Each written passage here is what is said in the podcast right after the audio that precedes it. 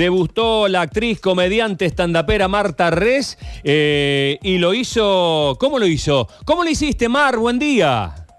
Hola, amiguito, ¿cómo andás? Buen día. Bueno, estás muerta de cansancio. ¿A qué hora te levantaste? Recién muerta estoy, matada. ¿A qué hora te acostaste? Y no, ayer tarde, como a las 4 de la mañana. Queda una adrenalina importante ¿Cuatro? después de salir de este programa. Ah, cuatro, claro, quedás, quedás manija, ¿no te puedes dormir o se van de joda? Sí. No, no, porque salimos retarde del estudio y hasta que me, me fui a cenar a mi casa y todo y, y quedás manija posta, es como que te cuesta dormirte. Bueno, ¿cómo te sentiste? Nosotros te vimos bien, nosotros te vimos bien. ¿Cómo te sentiste vos? Ay, yo re nerviosa. Muy re ne- nerviosa. se te notaba, Porque sí. aparte yo pensé ayer que yo no bailaba. Claro, me dijeron que estabas cuarta en la lista eh, y que por ahí no entrabas. Claro. ¿Y? Bueno, de hecho, no sabían. En realidad lo del orden fue toda una mentira que engañaron al público. Mira. Eh, no se cumplió el orden que decían. eh, y lo hacen como a propósito, viste, como para mantener una cierta expectativa ahí, como. Y, y entonces yo no sabía qué puesto era y en el ensayo general fui quinta. O sea, antes de que salgamos al aire, de lo que ustedes ven en la tele, hay un ensayo general. En el ensayo general fui quinta, entonces dije, listo, soy quinta, no salgo. Y yo estaba, yo estaba muy tranquila, estaba sentada mirando el programa desde el monitor y estaba como muy relajada, viste, como, como dije, listo, vuelvo mañana, ya está. Y cuando me dicen, sale Marta Res, ay no, no, no sabes cómo me empezó a hacer el corazón. ¿Y cómo fue? ¿Y no, no les anuncian previamente, así de pecho, banche? Vos tenés que estar ahí detrás de, del escenario y te van, te van llamando. O sea, no, no es que hay un orden eh, donde, bueno, vos sabés que vas tercera, vas cuarta, todo eso que dijeron en las redes, porque decían que había una orden, que iba así, así, así, no, fue hasta último momento ellos lo, mane- lo manejaron como a ellos les servía, calculo, ¿no? Eh, y, y, bueno, y ya bailando, ¿cómo? eh, a ver, ubicame cómo, cómo, cómo, cómo es. Nosotros te vemos y ¿qué ves vos? ¿Ves, ves un infierno de cámaras y demás? ¿Podés concentrarte teniendo en cuenta que no has tenido experiencia de ese tipo? ¿Qué es lo que ves vos mientras bailás? ¿Podés estar concentrada? Mira, es te- nada, yo nerviosa desde que empecé hasta que terminé.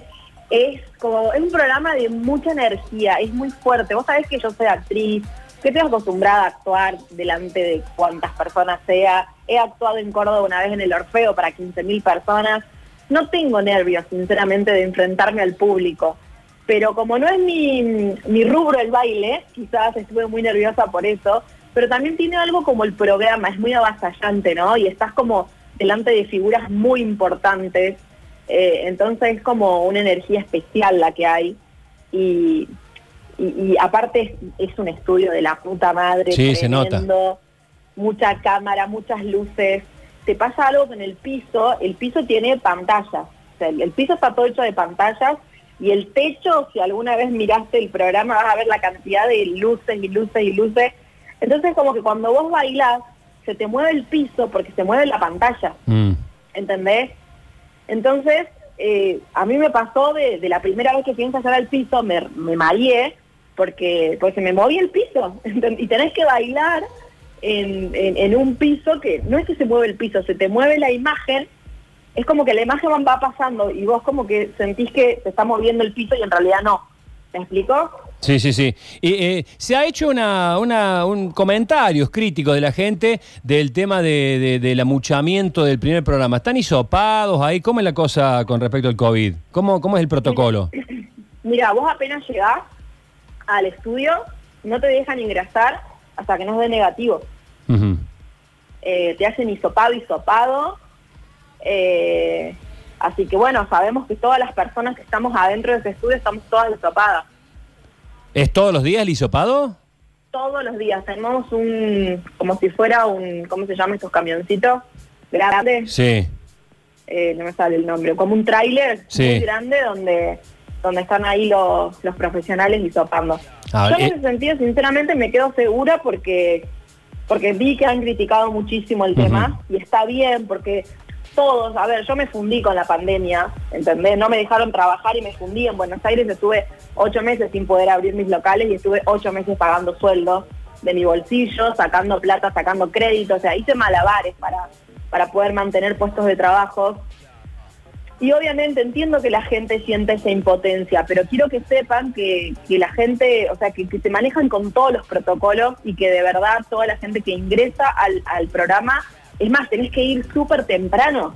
O sea, bailás a las 9 de la noche, te llaman a las 10 de la mañana, porque entre el hisopado, las pruebas, esto, el otro, y de verdad no ingresás al estudio hasta que no des negativo. Está bien, eso es una, eh, yo diría que una primicia, ¿eh? Hisopado diario es una primicia. Mariana. Sí. Mar, quería consultarte, ¿cómo estás? Eh, ¿Te sorprendió este, cómo te fue en la pista, digamos, estos 18 puntos? ¿Vos esperabas más? ¿Con qué expectativas ibas?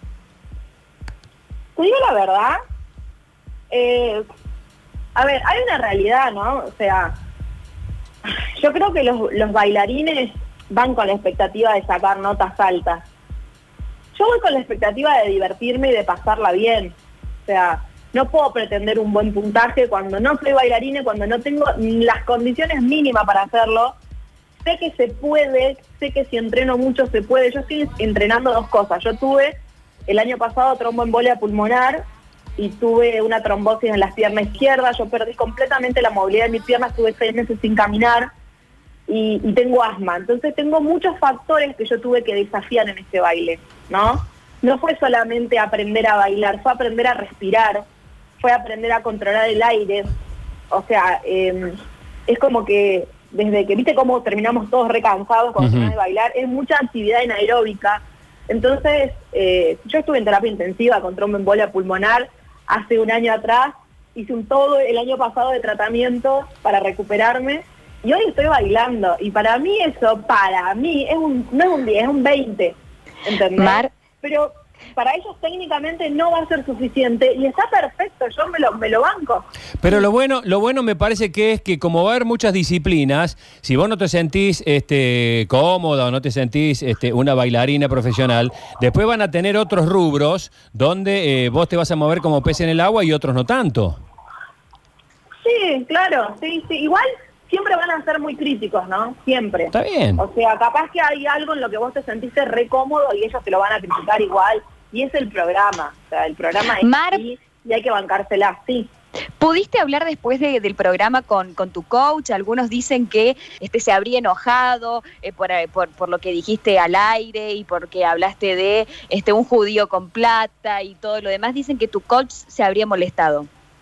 No, mi coche es una... ¿Cómo va? Primero, ¿cómo se va a molestar por decir judío con plata? Decir judío y todo el mundo, ¡ay, dijo judío! Pero decir judío es eh, referente a una zona, como que yo diga, no sé, de los asiáticos, los americanos, los turcos, los argentinos, no es faltarle el respeto a nadie. De hecho, ella, nosotros en los ensayos, mi, coach es judía y el, el, la, la pareja de ella es judío. Y nada, siempre me dice, yo te tengo que presentar a un amigo judío porque tienen plata, porque ellos saben ahorrar y en las crisis siempre son los que tienen porque guardan. Entonces siempre me dice... Eso fue lo que dijiste en la pista.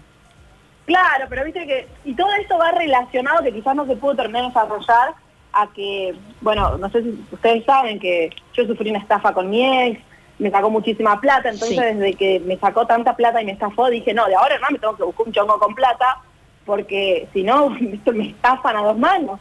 Pero fue todo en tono de broma, eh, divertirme si a alguien le molestó, mil disculpas, pero nunca, eh, nunca con la intención, o sea, yo no sé por qué judío con plata molesta. Es como he dicho, mira, Mar, con plata, ¿cuál mira, es el problema? Eh, yo estoy casado con una judía y toda mi familia política es judía y son los que más joden con eso son ellos mismos, porque el humor judío es uno de los humores más autocríticos que hay. Eh, acá más, de un católico cuando hace un chiste se pone verde y los judíos son durísimos con ellos, son muy graciosos. Luchi, tenías una pregunta porque Mar se tiene que ir al canal. Dale, vamos, apuremos el trámite.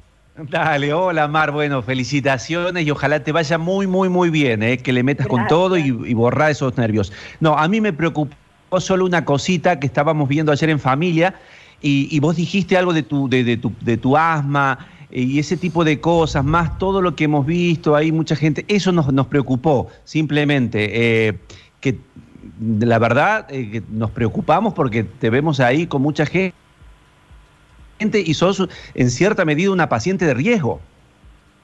Sí, soy paciente de riesgo y hace meses me estoy anotada para la vacuna y no me llaman Eh, nada, vi gente con que no es de riesgo vacunarse y te da un poco de bronca. Eh, pero bueno, yo no voy a dejar de vivir, no voy a dejar de salir al mundo por ser paciente de riesgo. Yo lamentablemente tengo a cargo muchas familias que dependen de mí, de mi marca de ropa y de mi imagen. Entonces yo tengo que salir a laburar. Yo soy paciente de riesgo, pero yo no tengo ese beneficio de decir, ay, quédate en casa. Ese, ¿viste ese dicho que dice todo el mundo? A mí me encantaría poder quedarme en mi casa tranquila sabiendo que no voy a correr un riesgo de contagiarme, pero lamentablemente tengo que salir a laburar porque si yo no laburo no pago los sueldos y si no pago los sueldos dejo un montón de gente en la calle. Entonces, eh, no me queda otra, sinceramente no me queda otra. Te digo la verdad, me encantaría poder quedarme en mi casa. ¿Dónde vas ahora? ¿Qué tienes que hacer? Eh, al programa de Mariana Fabián en el 13. Bueno, listo, te liberamos, te mando un beso grande, siempre muy atenta atendiéndonos. Estamos siguiéndote y vamos Córdoba todavía en Showmatch en la academia. Bueno, un beso grande, los quiero mucho y bueno, y espero verlos pronto.